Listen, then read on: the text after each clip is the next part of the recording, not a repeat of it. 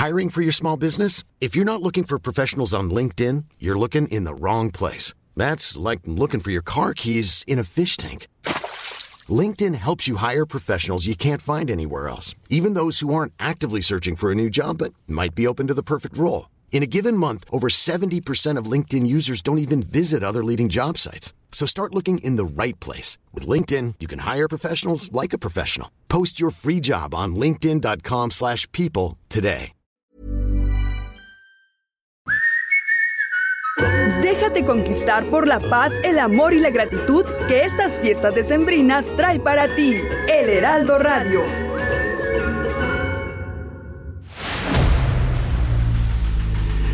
El dedo en la llaga. Había una vez un mundo en el que nadie creía. Un país de historias inexplicables. Una nación con personajes asombrosos. Santo Tomás tenía razón. Hay que ver para creer. El México increíble, las verdades que duelen, la voz de los que callan, el dedo en la llaga. Infórmate, diviértete, enójate y vuelve a empezar. El Heraldo Radio presenta El Dedo en la Llaga con Adriana Delgado.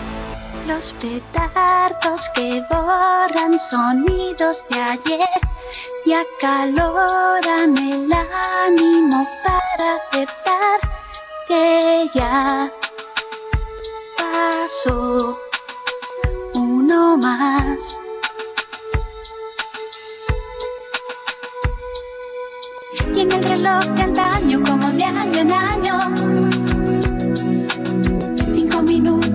para la cuenta atrás. Hacemos el balance de lo bueno y malo. Cinco minutos antes de la cuenta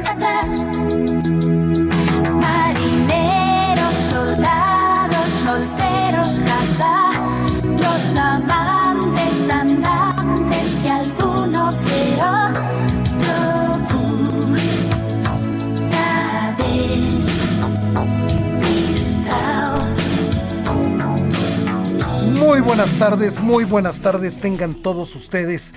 Esto es El Dedo en la Llaga de Adriana Delgado. Son las 3 con 2 hora del centro de México y está usted en la mejor sintonía a través del Heraldo Radio, a través de este 98.5 de su FM y para todo el mundo a través de www elheraldodemexico.com.mx, ahí puede seguir. Y si usted se ha perdido los capítulos anteriores del dedo en la llaga, puede encontrarlos en Spotify, ahí los puede encontrar. Y justamente estamos escuchando un año más con este grupazo mecano, un año más porque ya estamos a cuatro días de que concluya este 2021 y arranquemos con un nuevo año, un nuevo año lleno de propósitos, de esperanzas, con los deseos de que a todos, a todos nos vaya mejor. Fíjese que hace unos momentos Adriana Delgado, la titular de este espacio, conversó con el diputado Jorge Álvarez Maínez. Él es el coordinador de la fracción parlamentaria de Movimiento Ciudadano en la Cámara de Diputados y habló con él por un tema que ha dado mucho que hablar, un tema muy importante, un tema que ya hizo retumbar al Senado de la República, ya hubo pronunciamientos por parte de Presidencia de la República también y el mismísimo Estado de Veracruz, que es el caso de José Manuel del Río Virgen y el Estado de Veracruz. Esta entrevista la hizo hace unos momentos Adriana Delgado.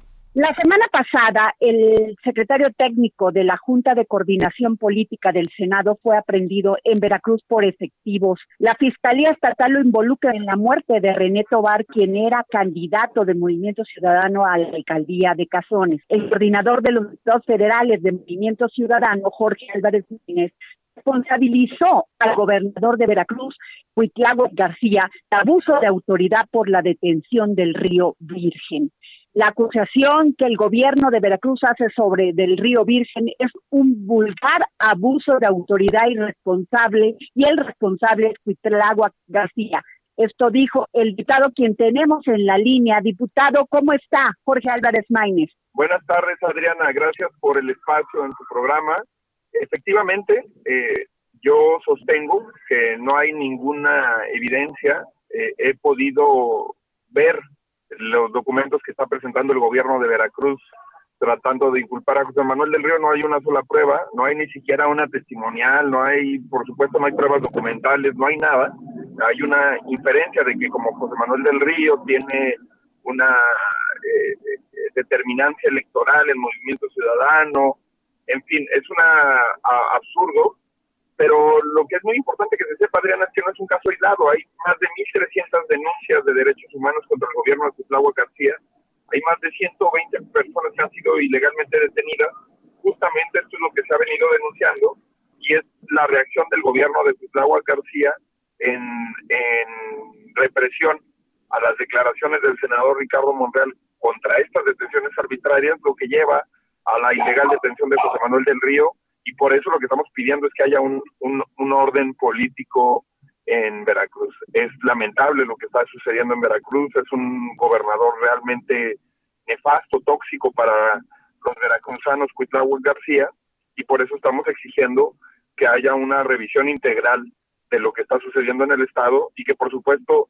eh, inicie con la inmediata liberación de un preso político como lo es José Manuel del Río Virgen. ¿Usted tuvo oportunidad de ver de qué se acusa a del Río Virgen? Así es, eh, es un absurdo. Se acusa del homicidio de nuestro candidato, que es un candidato además al que él apoyó, eh, eh, pero además no, no se le acusa del homicidio de que él fue y tomó una pistola y lo mató, porque cuando la gente dice, oye, lo acusan de homicidio, pues ¿qué hizo este cuate, verdad?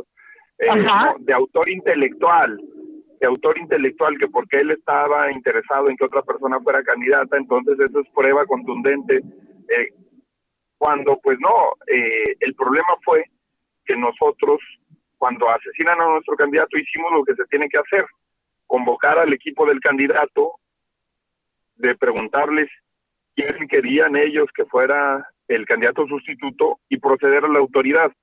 Eh, ellos pensaban que asesinando a nuestro candidato nos íbamos a quedar en estado de indefensión, Adriana.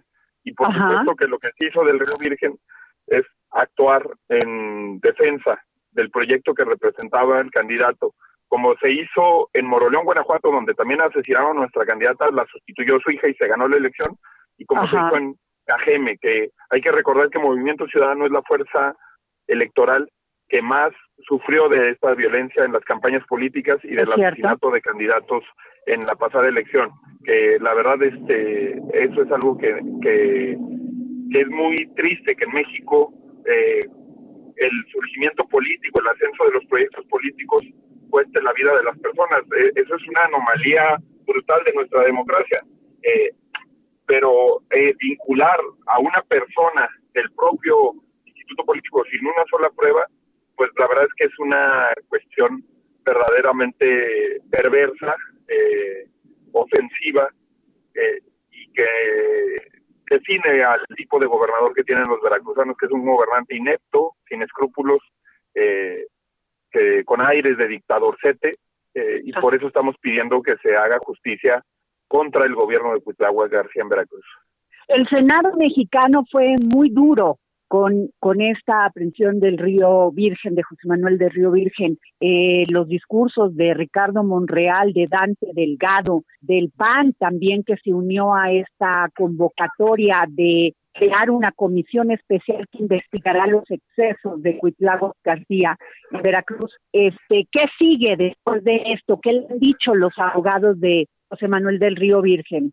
Así es, Adriana. Mira, hay que destacar eso no es un asunto político electoral, es un asunto en el que muchos actores de Morena, eh, el presidente de la Junta de Coordinación Política del Senado, Ricardo Monreal, por supuesto, pero también el presidente de la Cámara de Diputados, eh, como tú dices, los coordinadores parlamentarios en el Senado de el PRI, del PAN, eh, si fuera un asunto menor, no estaría teniendo este consenso. Si fuera un asunto solamente, de hecho, todos los senadores de Morena también acompañaron el posicionamiento de, eh, Ricardo Morel, porque se sabe que José Manuel del Río Virgen es una persona íntegra, eh, que ha tenido una trayectoria de servicio público jamás eh, involucrada en ese tipo de, escándalos, y porque lo que debería de pasar en un país con elemental justicia, Adriana, es que vaya a prisión una persona cuando tiene una sentencia que lo acredite como culpable.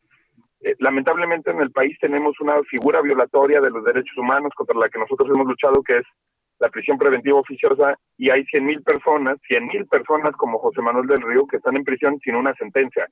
Eso es ilegal, arbitrario, eh, la verdad es que es inconvencional, lo ha dicho la Suprema Corte, no, no debería de ser eso, eh, eso es impunidad. Impunidad no solamente es que no se castigue a los delincuentes, también la impunidad es que se castigue a los inocentes. Ustedes han dicho que solicitarán la desaparición de poderes, diputado. Lo, que creemos es que el Senado debe de investigar a fondo qué está pasando en Veracruz y una vez que se conozca lo que está pasando en Veracruz, pues sí, el Senado puede determinar si procede. Eh, este, este sería, digamos, el grado máximo de acción que puede tomar el Senado y yo lo que creo es que no se debe de descartar, Adriana, que se debe de explorar la crisis de impunidad que está desatada en el estado de Veracruz. Sin duda, este, preguntarle sobre el proceso, parece que se violó el debido proceso, pero ¿qué sigue en las próximas horas para José Manuel del Río Virgen? El día de mañana habrá eh, una determinación del juez. Eh, nosotros esperamos que actúe con sensatez, que no sea vinculado a proceso José Manuel del Río Virgen, que se resista a la presión lamentablemente el Poder Judicial siempre tiene un acoso constante, una intimidación constante del Poder Ejecutivo, pero nosotros estamos en la lógica de que eh, se debe de apelar a la independencia judicial y a que se haga justicia y a que se libere a una persona que es inocente. Muchísimas gracias, diputado Álvarez Maynez. Gracias por darnos la llamada para el dedo en la llaga. Al contrario, Adriana, gracias a ti. Buen provecho a toda la gente que está escuchando tu programa y ya se dispone o acaba de, comer. Eh, buen provecho y feliz fin de año a toda la gente que sigue el Heraldo Radio. Muchas gracias, diputada. Hasta luego. Jorge Sandoval. ¿Cómo estás, Adriana Delgado? Muy bien, Jorge. Oye, pues gran tema, el tema, ahora sí, el tema de la revocación de mandato que trae, eh, pues, eh, debatiendo al INE y trae también fijando posición al presidente de la República, Andrés Manuel López Obrador, todos los días en la mañanera. Y dijo que pues el INE tiene la posibilidad de rectificar y sin embargo ayer salió un, un comunicado del INE donde dice que el Consejo General del Instituto Nacional Electoral, órgano colegiado de máxima autoridad de la institución, por mayoría aprobó el acuerdo de posponer temporalmente algunas actividades preparatorias para la organización de eventual consulta de revocación de mandato y dijo que las decisiones del Consejo General del INE pueden no ser, no ser compartidas por las distintas fuerzas y actores políticos y por ello la legislación prevé que esas puedan ser impugnadas, como en este caso lo hicieron quienes se sintieron agraviados por tal medida. Serán los órganos jurisdiccionales quienes decidan su última instancia sobre este asunto, lo que de hecho corresponde y el INE, como siempre, acatará esas decisiones.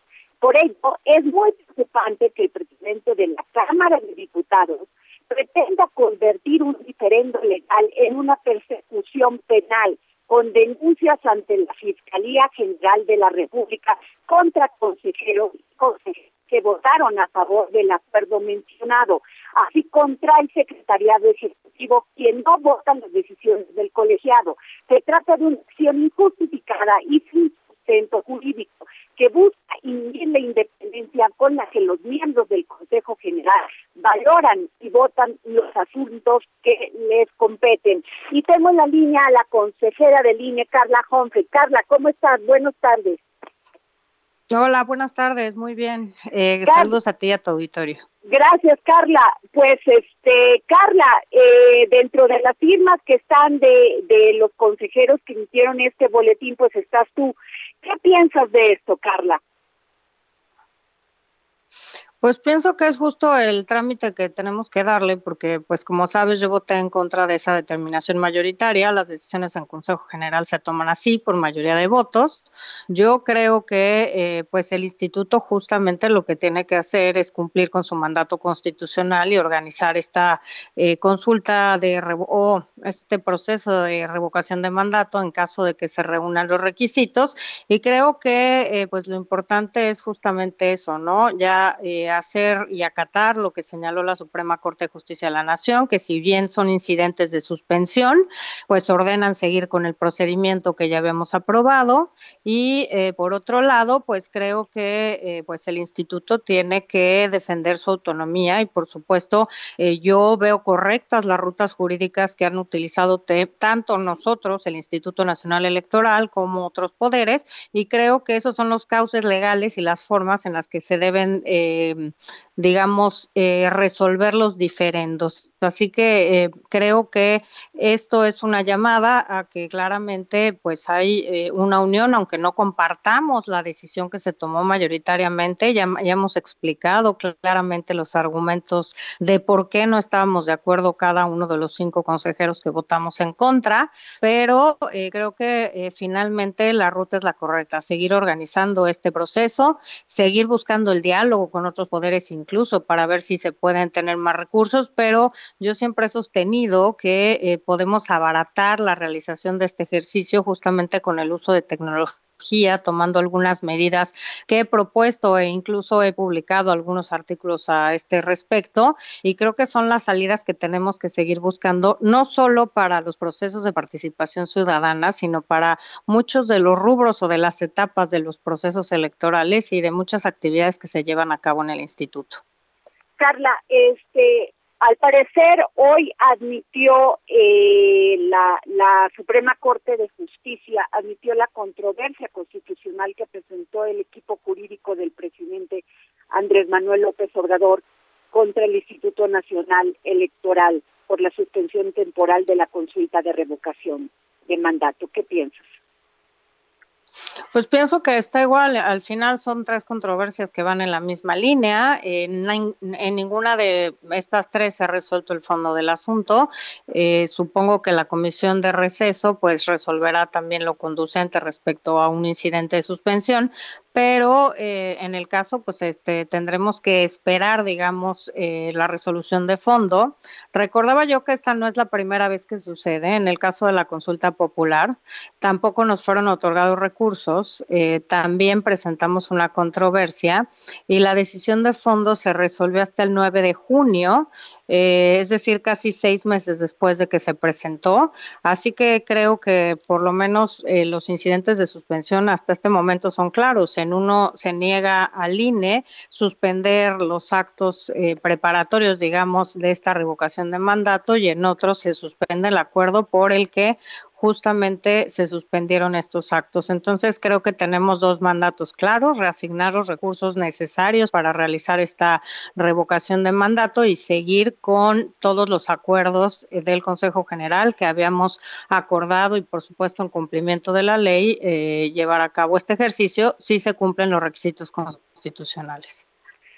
Carla, ¿por qué dice el consejero presidente Lorenzo Córdoba que no les alcanza, que necesita cuatro mil, casi trescientos millones para hacer esta, esta, eh, pues esta consulta de revocación de mandato? Eh, y, y también dice que no se puede, bueno, lo ha dado a entender, que no se puede confiar tanto en la tecnología. Pues creo que aquí tenemos distintos puntos de vista. En efecto, el instituto eh, solicitó 3.830 millones de pesos para organizar este proceso de revocación de mandato. También solicitamos un monto por si había también una consulta popular. Eh, yo eh, incluso expuse y propuse, y así se quedó, que si no se llevaban a cabo ninguno de estos dos ejercicios, pues esos recursos se reintegraran completamente a la federación, es decir, no fueran parte del presupuesto del instituto. Eh, yo sí creo que hay formas en que podemos abaratar o eh, abatir los costos, sobre todo de estos temas que se están viendo igual que un proceso electoral y yo creo que son distintos. Y te pongo un ejemplo, Adriana. El año que entra podríamos tener el proceso de revocación de mandato en abril, las elecciones para seis gubernaturas en junio y ya no, ya no se concretó, pero digamos, podremos haber tenido una consulta popular el primer domingo de agosto. Es evidente que si vamos a tener estos procesos de participación ciudadana, tenemos que organizarlos mucho más ágilmente, mucho más eficientemente y, mucho más, eh, digamos, con costos eh, eh, más accesibles, digamos, para la democracia de nuestro país. Y yo sí considero que hay formas, muchas, en que la tecnología no solo votando, sino en distintas etapas de estos procesos nos pueden ayudar y nos pueden justamente primero acortar la organización de estos procesos, reducir costos y pensar en soluciones como, por ejemplo, estos centros de votación en muchos países del mundo se ponen en escuelas y cada salón es una casilla, por ejemplo. Por supuesto, en voto en urna electrónica, que no es nuevo en México yo cuando eh, me inicié como consejera en la Ciudad de México ya recibí una urna electrónica, es decir, hace 15 años. En Brasil se usan hace 25 años, pero también otros sistemas de votación, por supuesto, eh, por Internet, quizá por una app, por plataformas digitales, pero también, por ejemplo, pensar en padrones que se entreguen en medios digitales, tanto a partidos como a ciudadanía, con los candados respectivos para que no puedan copiarse ni transmitirse eh, ni utilizarse después de una determinada fecha, estos centros de votación, el que si talleres gráficos es un, es un órgano descentralizado del gobierno, pues también asuma los costos de la impresión de distintos materiales. En fin, creo que hay distintas formas, incluso leía eh, a la ciudadanía, una ciudadana que decía, oigan, yo me apunto para ser este funcionaria de las mesas receptoras, ¿por qué no hacemos una lista de quién se apunta en lugar de que estén insaculando? Y creo que también estos son los temas que tenemos que debatir respecto, claro, a las certezas que tenemos que dar respecto a la organización y a los resultados, pero a que son distintos y por eso admite también la controversia de la Cámara de Diputados, la Corte, son distintos los procesos electorales a los de participación ciudadana, incluso están regulados en artículos distintos de la Constitución. Entonces es en estos donde tenemos que ser más creativos, innovar, usar la tecnología y además acercar a la gente a que ejerza sus derechos. No podemos negarle a la ciudadanía el ejercicio de sus derechos. Así es, Carla. Pues muchas gracias, Carla Humphrey, consejera del INE. Gracias por tu opinión, como siempre, muy valiosa. Gracias a ti, este, por supuesto, saludos, felices fiestas y saludos a tu auditorio. Gracias, Carla. Eh, Jorge Sandoval. Qué interesante entrevista le acabas de realizar a la consejera electoral Carla Humphrey, Adriana Delgado, sobre todo en la parte que ella pienso que tiene, tiene muchísima razón, que es la parte de la tecnología y la innovación, lo bien que le vendrían a nuestras elecciones. Y no hace bien, no hace bien al instituto o a la autoridad electoral estar... Este, este, con, totalmente eh, pues, todos los días en debate del presidente de la República. Ya la Suprema Corte dijo que se lleve a cabo la, la revocación de mandato, tendrán que utilizar y ver de qué manera son más eficientes, como lo dice Carla Humphrey, y no gastar tanto dinero. Y bueno, que si es un es una consulta a modo para que el presidente este se haga publicidad y esto, pues eso otro tema, Jorge, porque finalmente todo el mundo tenemos la posibilidad de ir y participar en esta revocación y también decir si queremos que el presidente Andrés Manuel López Obrador siga o no siga. Pero yo creo que sí es importante que lo hagamos. Efectivamente, se peleó durante muchísimo tiempo para poder tener este recurso democrático, que es una herramienta más de nuestra democracia para perfeccionarla, Adriana. Y era lo que queríamos la ciudadanía, ser tomados en cuenta y que nuestra voz contara. Y además te voy a decir una cosa que es muy interesante. El presidente está de acuerdo con lo que, lo que, eh, eh, pues, esta denuncia penal que este, que llevó a cabo el presidente de la de la Cámara de Diputados, Sergio Luna, porque este dijo pues no hay que penalizar no hay que penalizar nada y que este y que tendrán que ratificar esto que no debió haberse hecho y que pues este que cometieron fíjate creo que cometieron un error y lo tendrían que reconocer porque se opusieron a un mandato constitucional y actuaron de manera antidemocrática. Pero en la política hay que saber rectificar, no caer en autocomplacencia, no aferrarse y también este esto que dijo, pues no se puede, o sea, no es sano lo que hizo el presidente de la Cámara de Diputados, Sergio Gutiérrez Luna. Porque a veces los seguidores pues resultan más papistas que el Papa, ¿no? Pues sí, fíjate, y me, extraña de Sergio Gutiérrez Luna, porque es un hombre muy centrado, muy ecuánime, y creo que pues esto, esta controversia llena lleva a que todo mundo se ponga en alerta, todo mundo ponga los guantes arriba y no se lleguen a acuerdos. Y lo que verdad es que dejen que la ciudadanía vaya a este a ejercer su derecho de decir si queremos que siga el presidente o no queremos que siga el presidente, aunque la Constitución dice que el presidente debe ser por seis años. Eso es el único debate que sí debería de, de tenerse, ¿no? Así es, y nos tenemos que ir a pausa, Adriana. Bueno, pues nos vamos, Jorge, y regresamos con una entrevista muy interesante que realizar. Cinco minutos más para la cuenta atrás. El balance de lo bueno y malo. Sigue a Adriana Delgado en su cuenta de Twitter arroba Adri Delgado Ruiz. Además, te invitamos a enviar tus opiniones y comentarios en texto o por mensaje de audio a través de WhatsApp al 55 2544 3334. Y si quieres escuchar El Dedo en la Llaga de Everyone knows therapy is great for solving problems, but getting therapy has its own problems too, like finding the right therapist, fitting into their schedule, and of course, the cost. Well, BetterHelp can solve those problems. It's totally online and built around your schedule. It's surprisingly affordable too. Connect with a credentialed therapist by phone, video, or online chat, all from the comfort of your home. Visit betterhelp.com to learn more and save 10% on your first month. That's BetterHelp, H E L P. El Heraldo Radio, en cualquier momento y donde quiera que te encuentres, descarga el podcast disponible en Spotify y iTunes.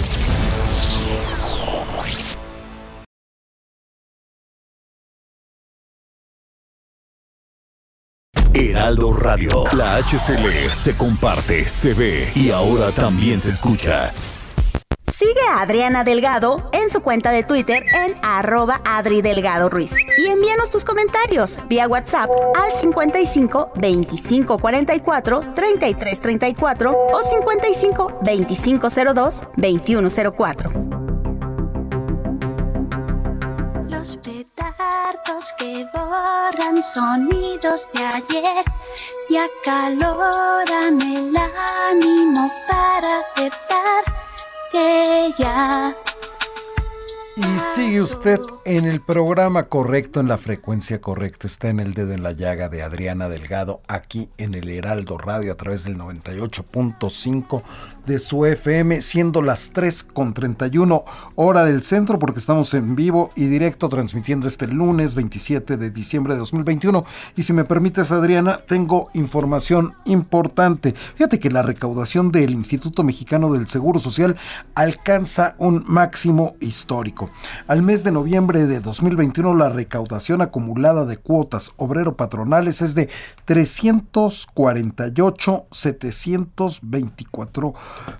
724 millones de pesos, cifra máxima histórica de recaudación en el Instituto Mexicano del Seguro Social. Con esta cifra alcanza un superávit superior a los 7.500 millones de pesos, obteniendo ingresos superiores en 28.245 millones de pesos, más lo registrado en el mismo periodo de 2020. Pues una buena noticia para el Instituto Mexicano del Seguro Social, buenas cuentas está entregando su director general, Zoé Robles pero sobre todo para todos los que son derechohabientes, para todas las familias, pues eso da tranquilidad y un respiro. Y, y mira, Adriana, que tuve la oportunidad de conversar con nuestra embajadora de México en Francia, con doña Blanca Jiménez, sobre una nota que apareció de una cosa verdaderamente sorprendente y que nos llena de gran júbilo para todos. Vamos a la entrevista. Muy buenas tardes amigos del dedo en la llaga, pues Como siempre, Adriana Delgado les tiene a los personajes que son noticia no solamente en México, sino en el mundo. Y por ello nos hemos enlazado con nuestra embajadora de México en Francia, doña Blanquelena Jiménez Cisneros. ¿Cómo está, señora embajadora? Muy buenas noches. Buenas noches, muchas gracias por la entrevista, Jorge. Pues una gran noticia la que hemos recibido por parte de su embajada por esta familia francesa que ha devuelto varias piezas que son patrimonio intangible de nosotros, de los mexicanos. Así es, en efecto, esto es producto de una campaña que estamos eh, haciendo en la embajada también para promover que se hagan donativos. El tema es que aquí en Francia el marco legal permite que todas estas piezas, si las compraron de buena fe, eh, que es un tema un poco vago, eh, las, las pueden tener como propiedad privada. Entonces, más que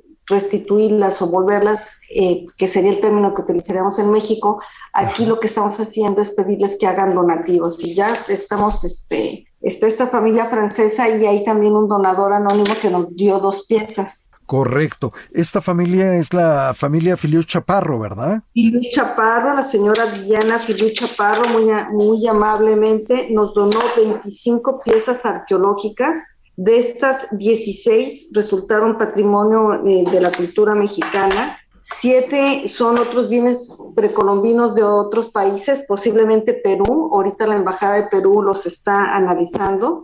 Y dos piezas que resultaron de reciente manufactura. Quisiera un poquito eh, detenerme en este punto de piezas de reciente manufactura. Sí. Porque incluso en los catálogos de las subastas hemos encontrado piezas que se están vendiendo como arqueológicas y son recientes. Y, o sea, ahí también hay un tema ahí de que hay gente que está comprando piezas que no, que cree que son este, eh, eh, históricas y no lo son. O sea, que están haciendo fraude con, con, con, estas piezas y ahora sí que, que haciendo figuras prehispánicas piratas, ¿no? Pues no lo dicen así tan, tan claro a la hora que ve uno, pero sí podría, podría eh, vemos ahí un tema que también habría que explorar y sobre todo que las piezas que se compren eh, que en primer lugar que no las compren y que además que también que tengan presente que la única eh, eh, autoridad certificada que puede dar ese tipo de certificación es el Instituto Nacional de Antropología. Muchas veces, si usted, si usted quiere eh, gente aquí que no son tan expertos, pues pueden creer que las piezas son buenas y realmente no lo son, porque no tienen la, la expertise que tienen la gente que tiene ahí en México. Nosotros tenemos expertos para cada región, para cada zona, o sea, y muy difícilmente una casa este, eh, subastadora va a tener ese, nivel de, de conocimiento.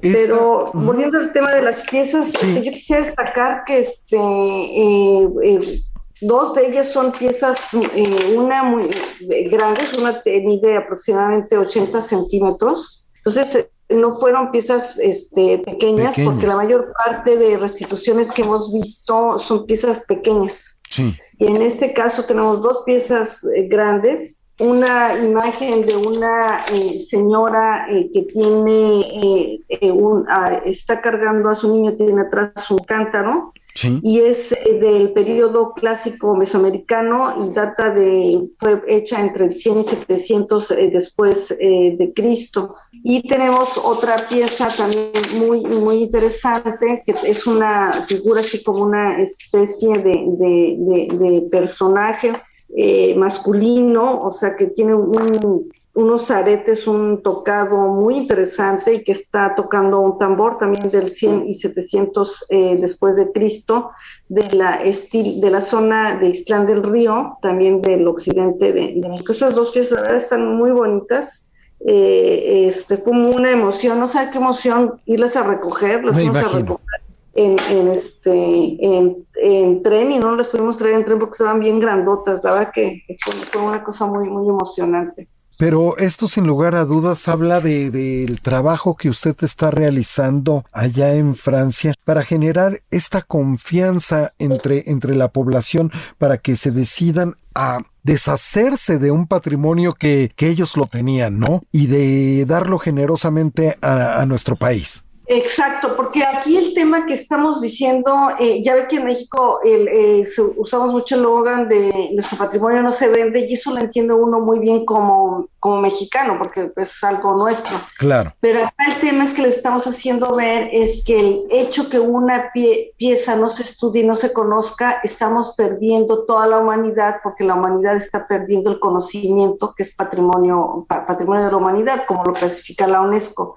Y eso es un tema que ellos entienden muy bien otro tema que también entiendo muy bien, por ejemplo, aquí eh, la gente eh, se fija mucho a la hora de comprar este, eh, ropa de algodón, porque no compra ropa de algodón cuando están explotando a la gente este, que los produce. Si usted ve la cadena de, de toda comercialización de estas obras de piezas arqueológicas, cuando mucho, pero muy, así es mucho, un 1% se le queda a la gente original que lo vende. Entonces también hay un tema de, explotación y eso también lo entienden, lo entienden muy bien. Eh, también cuando eh, mucho del de, el tema este de negociar con piezas eh, arqueológicas, también parte de ese dinero se, se utiliza para eh, eh, apoyar otro tipo de redes. Sí, de este, actividades ilícitas, ¿no? Que lo utilizan para, para financiar, ¿no? Exactamente. Por ejemplo, ellos en un momento dado, en el caso de México, no querían comprar aguacate porque lo, alguien aquí se le ocurrió sacar un reportaje que lo ligó al tema de la droga. Entonces, cuando uno le hace esos símiles, lo entienden muy bien. Y entonces toma, otra actitud. Entonces yo creo también es entender cómo hablarles a ellos de, un tema de, de, interés más colectivo, de conocer, de aprender y, de ver también el, el, sentimiento que porta para, para nuestro país muchas de estas piezas, ¿no? Efectivamente, pero eso solamente se puede hacer cuando se tejen estos lazos de amistad de manera correcta, señora embajadora, y aquí hablo de su trabajo. Eh, pues sí, y además que sabe que, que yo a donde me paro, a cualquier tema, ahora sí que me hablan de este, del turismo y me voy a, al final siempre cierro con las piezas, siempre estoy, pero de verdad este, eh, el mensaje darlo en todo momento, en toda ocasión y a todo tipo de, auditorio. Y yo creo que es algo que todos ojalá nos pudiéramos sumar a, a, este esfuerzo para todos estar llevando este mensaje constantemente, constantemente y constantemente. No, felicidades y enhorabuena por esta gran noticia que nos da a todos los mexicanos y a toda la humanidad, porque una cosa es que alguien lo pueda ver, unos cuantos, unos muy poquitos en casa y otra que pueda estar expuesto a los miles de personas que quisieran conocerlo, ¿verdad? Sí, y de hecho, por ejemplo, vamos a estar haciendo una, una exposición aquí en Embajada, vamos a, dar a, enseñar estas piezas también para, para un poco concientizar a la gente y que lo vea eh, otras personas y se motiven también a hacer estos donativos. Digo, tenemos estas eh, piezas y aparte otras dos piezas que son chiquitas, pero también están muy bonitas que nos las, no, no, las donaron en forma anónima. Estamos conversando con la señora embajadora Blanca Jiménez, embajadora de nuestro país en Francia. Y aprovechando que, que, la tenemos en la línea, señora embajadora, ¿cómo van nuestras relaciones con, con el pueblo galo? Pues muy bien, la verdad es que siempre hemos, eh, México ha, gozado de siempre de una muy buena relación con Francia. De hecho, dentro de la lista de los países prioritarios que tiene Francia para trabajar, el único que está de los países en vía de, eh, de, de desarrollo es México. Y estamos trabajando en varios ámbitos. Uno, en, un nivel, eh, obviamente en este tema cultural, eh, firmamos una declaración de intención para fortalecer la cooperación contra el tráfico ilícito de bienes culturales. El, En julio de este, del 2021 lo firmó el canciller Marcelo Ebrard y la secretaria Alejandro Fraustro con sus homólogos aquí en, en, en París pero también eh, eh, tenemos mucho trabajo de intercambio académico. Tenemos dos programas que son, tres programas que son súper importantes para formar tecnólogos, para formar ingenieros. se están eh, viniendo cerca de, en total, más cerca de 200 jóvenes que están formados. Y un tercero para formar, en el cual intercambiamos profesores de español que vienen a enseñar español aquí en Francia con profesores de francés que van a enseñar eh, francés a México. Y eso ha hecho que, que, haya pues unos, unas ligas muy importantes. Aparte que tenemos todo el tema del turismo, el tema de eh, las inversiones, y aquí sí quiero señalar, hay inversiones de empresas francesas en México, pero también hay fuertes inversiones de francesas mexicanas en, en, en, en Francia y eso es también pues también un orgullo. Aquí pasa uno por eh, eh, Cemex, está muy presente en varias partes de, Francia, pasa uno a lo largo de la de escena y ve uno ahí instalaciones de Cemex, también el grupo Alsea, y tenemos varios grupos aquí que están presentes también de una manera significativa, y también empresas medianas. Sabe que es un súper eh, gusto ver cómo han proliferado los restaurantes mexicanos. Tenemos ya dos chefs que tienen este, una estrella Michelin y están deliciosos, pero tenemos toda la gama de restaurantes, desde el taco hasta los de alto nivel, eh, todo, y, llaman la atención. Yo creo que es una, eh, es una de las cosas que ahorita está pegando muy fuerte, obviamente junto con el tema del tequila y el tema del mezcal. Las mezcalerías muy de moda llaman muchísimo la atención. Hay también, por ejemplo, aquí una persona que se llama, una gente que tiene una empresa que se llama Gabe Azul, que les enseña, da un curso de cata a las gentes de, tequila y de mezcal, y son cosas que llaman muchísimo la atención. Yo creo que como, eh, lo que es el tema de México es muy importante, muy presente. El tema también de nuestras eh, eh, expresiones culturales, dos principalmente, bueno, dos principalmente destacan. Uno es la Feria de Muertos, Tan solo en París se hicieron tres en tres, en tres sitios diferentes, muy grandes, pero también hay en Lyon, en Toulouse, en varias partes de, Francia se hacen ya la, la, Feria de Muertos. Hoy platicaba con, con algunos franceses y me dicen que cómo ha ido cambiando el tema del Día de Muertos, porque de pasar los niños de estar vestidos como Halloween típico, ahora eh, se visten más, y, bueno, ellos lo asocian mucho a la, a la película de Coco, y se visten, este, ya, ya también se pintan y se visten como, pues como lo, usamos nosotros en, en el, eh, este, en México. Entonces, ese es un tema, y el otro tema es el tema de Frida.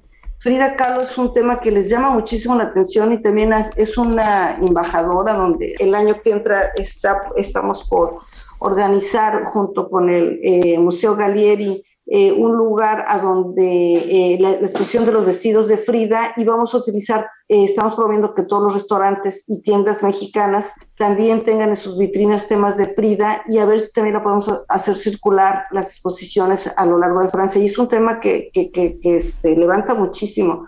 hay muchos, muchos, muchas cosas y muchos puntos de, de conexión de, del México con Francia. Señora embajadora, le agradecemos muchísimo su disposición para conversar con el dedo en la llaga. Un gran saludo de parte de Adriana Delgado, señora embajadora Blanca Jiménez, y muy orgullosos de todo el trabajo que está haciendo por México para ponerlo en alto en el mundo y sobre todo en ese país que le tocó establecer lazos diplomáticos. Pues muchas gracias, este Jorge, por la entrevista y cualquier cosa, pues aquí estamos para, para platicar con ustedes. Muchísimas gracias, ¿eh?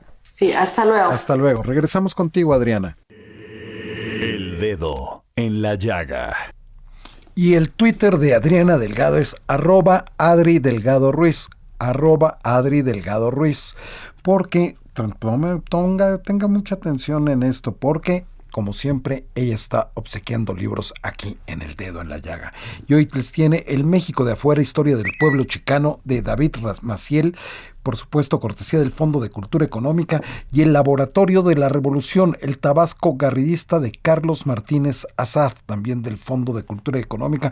Aquí se los tiene Adriana Delgado para que pasen a recogerlos a los primeros dos que le escriban arroba Adri Delgado Ruiz. Ahora sí me con el sonido, el efecto del Twitter aquí, nuestro querido Alan.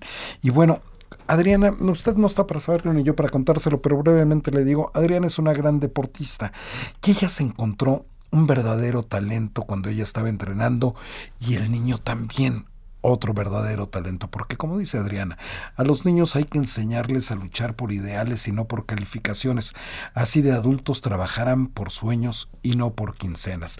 Vamos a esta entrevista que le, que le realizó Adriana Delgado a Sebastián Castro. El dedo en la llaga. Y tengo en la línea a Sebastián Castro García, quien me honro que me haya tomado la llamada porque es un atleta impresionante con tan solo siete años. Ha hecho maravillas y es un atleta disciplinado, inteligente, sino que no descuida la escuela. Es un gran hijo, un gran nieto. ¿Y qué te puedo decir, Sebastián? Todos mis reconocimientos. Buenas tardes, Adriana. Sebastián, sé que acabas de cumplir pues una meta más y corriste la carrera del pavo. Sí, corrí la carrera del pavo, pero quedé en primer lugar. Me gané dos medallas, una de oro, una especial, tres libros, dos de leer y uno de mandalas. Oye, Sebastián, yo quiero que me cuentes realmente cómo te preparas para correr, de cuántos kilómetros era esta carrera, o de cuántos metros, o de cuántos kilómetros. Era de un kilómetro la carrera. ¿Y contra quién competiste? Contra muchas personas, bueno, ahora sí que digamos todos contra todos. Oye, Sebastián, pero a ver, cuéntame una cosa, ¿cómo le haces para prepararte para una carrera así? Ah, para una carrera es primero calentamiento de articulaciones, que empiezas de cabeza, cuello, hombros, este, pies, cadera, muchas cosas de, ahora sí estamos hablando de cosas de mi cuerpo, porque primero están dormidas y luego llega como que las despierto. Pero ¿cuánto tiempo haces de calentamiento? 15 minutos. Siempre. Sí, toda la vida. O sea, antes de, de correr una carrera así o de entrenarte, 15 minutos de calentamiento. Sí, y luego hago mi trote de 15 minutos. Ok. Sebastián, y este, después, ¿cómo te preparas? Eh, ¿qué, ¿Qué haces para, qué, con qué te alimentas? ¿Cómo va tu plan de nutrición? Mi nutrición es comer saludable, bueno, comer saludable para que para que agarre muchas cosas como la verdura, la fruta, muchas cosas saludables para que mi cuerpo, para que yo esté muy fuerte y esté más fuerte de las piernas y casi no me pueda cansar y pueda correr más rápido, más rápido. O sea, tú no comes golosinas. Ay, pues aquí un poquito. Un poquito, pero no es el plan de alimentación si quieres competir. No, no, no, no. Oye, Sebastián, y luego, ¿cómo te preparas mentalmente? Por ejemplo, ¿qué te dices antes de iniciar una carrera? La técnica, bueno, la técnica es para tener, ¿cómo se llama? Movimiento para coordinación, para coordinar mi, cuando corra, yo corra muy bonito y tenga técnica bonita, brazo con pierna y pierna con brazo. Ok, pero por ejemplo, cuando estás este entrenándote, ¿qué música escuchas o te pones así ah, alguna? Ah, escucho, a ver. escucho rock, escucho Empire de Zone, escucho Casa Fantasmas, escucho... ¿Cuál es la canción que más te motiva, Sebastián? La, la canción que más me motiva es la de los cazafantasmas. ¿Te encanta? Sí, me encanta. Oye, Sebastián, y dime una cosa, eh, después de que te entrenas, este, ¿qué haces? ¿Vas a la escuela? ¿Te preparas? Porque pues tienes que seguir estudiando. Sí, sí, la verdad lo que tú dices sí es cierto. ¿Pero qué haces? Cuéntame, ¿cómo es tu día? Mi día es igual, ya sabes, mi mi calentamiento de 15 minutos, levantarme temprano, levantarme temprano, ponerme mi ropa para ir a entrenar, que la combino, poner mi mochila y alimentarme porque luego mi papá me hace mi jugo que me tomo, me lo tomo y nos, fuimos al carro y llegamos y ya sabes, el, el calentamiento de articulaciones, el trote de 15 minutos, la técnica con la técnica de movimiento y bueno, también algo que te iba a decir, hago técnica con aparatos. Ajá. Que el aparato es escalera, vallas, conos y conos. ¿Y eso para qué es? ¿Para tener más velocidad? Es para tener más velocidad, sí. Oye, Sebastián, ¿a qué edad empezaste a correr y a competir? Como a los cuatro años. Oye, Sebastián, ¿qué le dirías tú a esos niños que no quieren hacer ningún deporte y que quieren comer mucha golosina? Que se motiven a hacer deporte. Yo les diría, obviamente, el deporte es padre, es, digamos más bien, es casi como un videojuego, que tú tienes que ganar porque no tienes que perder. Wow. Y tienen que ir más rápido y que se motiven con fútbol, básquetbol, béisbol, muchas cosas para quien haga natación muchas cosas para que se motiven y siempre ganen como un videojuego. Oye, pero muchas personas que te están escuchando en este momento se van a quedar sorprendidos porque con tan solo siete años ya tienes disciplina, técnica. Además, ¿cómo sales en la escuela? ¿Estás bien en la escuela? Oh, sí, estoy bien en la escuela. ¿Sí? bueno, muy bien en la escuela. Digamos que nunca he sacado un cero. Ay, no, bueno. Puro diez. ¿Puro diez, Sebastián? Sí. Qué, qué maravilla, Sebastián. Oye, Sebastián, entonces, ¿qué tan importante es tener a tu lado unos abuelitos, padres que te motiven? Es muy padre, me gusta porque como, como que me consienten mucho, yo los quiero también. Me siento tan padre, me enseñan muchas cosas. Igual voy a trabajar con mi mamá, voy a trabajar con mi papá. Me divierto mucho con todos, mi, con, bueno, me divierto mucho con mis papás. Oye, tú me platicabas el otro día que después de entrenar descansas. A ver, ¿cómo haces esto? Ah, bueno, descanso como depende de una hora o dos horas y media. ¿Por qué es tan importante descansar después de haber hecho un esfuerzo tan importante como es entrenar o competir? Me recupero. ¿Te recuperas? Sí. ¿Es importante que uno descanse después de hacer ejercicio? Sí, sí, duermo mucho. Claro tus músculos tienen que reposar, es descansar para estar listo para el otro día, ¿no? Sí, por eso es que descanso para que me recupere y al día siguiente, este, igual ya pueda parar un poquito más rápido, porque si no descanso, casi no agarro fuerzas. Sebastián, ¿cuál es la próxima meta que tienes? ¿Una competencia o te estás entrenando para qué? Me estoy preparando para el selectivo. ¿Y ese cómo es? 20 de febrero. El 20 de febrero, o sea, ya te estás preparando desde ahora. Acabas de correr hace una semana la carrera del pavo y ganaste. Igual fui al palillo. ¿Cuál? ¿Esa es otra? No, la de Ciudad Deportiva. Y es otra. Wow.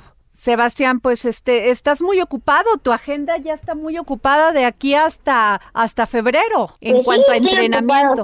¿Y qué le vas a pedir a Santa Claus? A Santa Claus le voy a pedirle este uno de los cazafantasmas 2 porque ya tengo la 1. ¿Y a los Reyes Magos? Unos spikes para que ya pueda competir con, en, la- en las pistas. ¿En serio?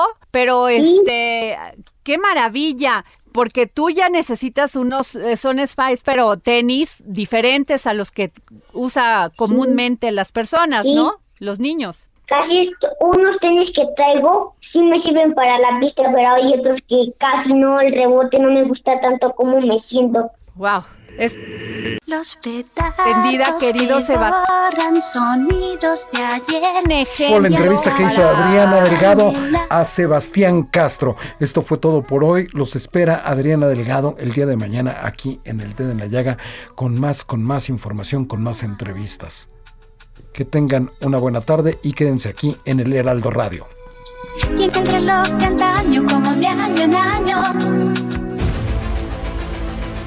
El Heraldo Radio presentó El Dedo en la Llaga con Adriana Delgado. Heraldo Radio 98.5 FM, una estación de Heraldo Media Group, transmitiendo desde Avenida Insurgente Sur 1271, Torre Carrachi, con 100.000 watts de potencia radiada. Hey, it's Danny Pellegrino from Everything Iconic.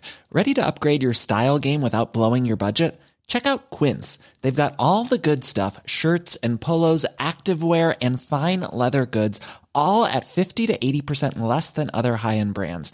And the best part? They're all about safe, ethical, and responsible manufacturing. Get that luxury vibe without the luxury price tag. Hit up quince.com slash upgrade for free shipping and 365 day returns on your next order. That's quince.com slash upgrade.